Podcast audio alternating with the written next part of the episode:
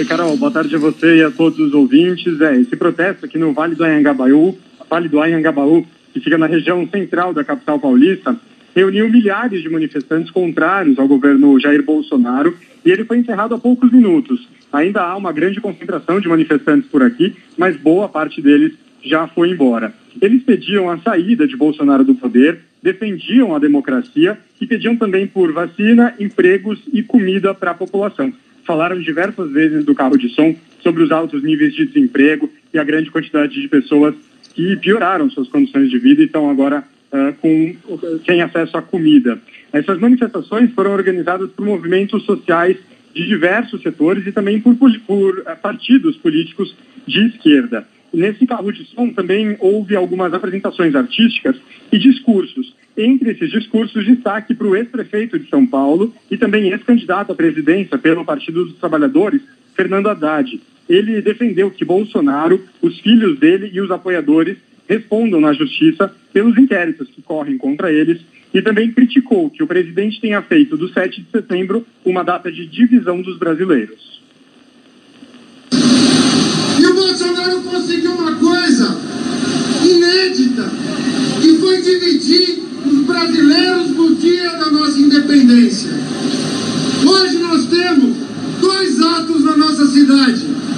Um aqui no Anhangabaú, defendendo a democracia e a Constituição da República, defendendo os direitos sociais. E nós temos um ato na Paulista de gente defendendo a ditadura e o fascismo no nosso país. Também falaram por aqui o deputado federal Orlando Silva e a presidente do Partido dos Trabalhadores, Gleisi Hoffmann. Esse ato começou às duas horas da tarde e os manifestantes ocuparam toda a região central, a parte central aqui do Vale do Anhangabaú, além do calçadão da Avenida São João, que dá acesso ao Anhangabaú. E justamente na parte central desse calçadão, Carol, os manifestantes colocaram uma grande bandeira com as cores do Brasil no chão e havia também manifestantes segurando tanto a bandeira do Brasil quanto bandeiras contra o governo, as bandeiras dos movimentos sociais e dos partidos políticos também que participaram do ato. E ainda dá para ver por aqui algumas dessas bandeiras penduradas nas janelas dos prédios da região e também em um viaduto que fica aqui nas redondezas. Dezenas de policiais acompanharam aqui o ato e ainda acompanham a dispersão. Eles também usaram drones e helicóptero para sobrevoar a região, mas tudo foi bastante pacífico por aqui. A região toda ainda segue bastante policiada, inclusive com tropas do choque, a cerca de uma quadra aqui da região onde nós estamos.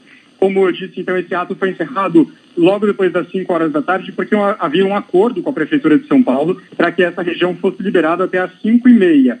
E a gente segue acompanhando por aqui essa dispersão. Os organizadores do ato do carro de som eh, pediram para que os manifestantes deixassem a região como combinado e fossem com cuidado para casa, já que existe a possibilidade de encontro desses dois grupos, os grupos a favor e o grupo a favor e o grupo contrário ao presidente Bolsonaro. Por isso, esse pedido de cuidado no retorno para casa aqui em São Paulo. Carol.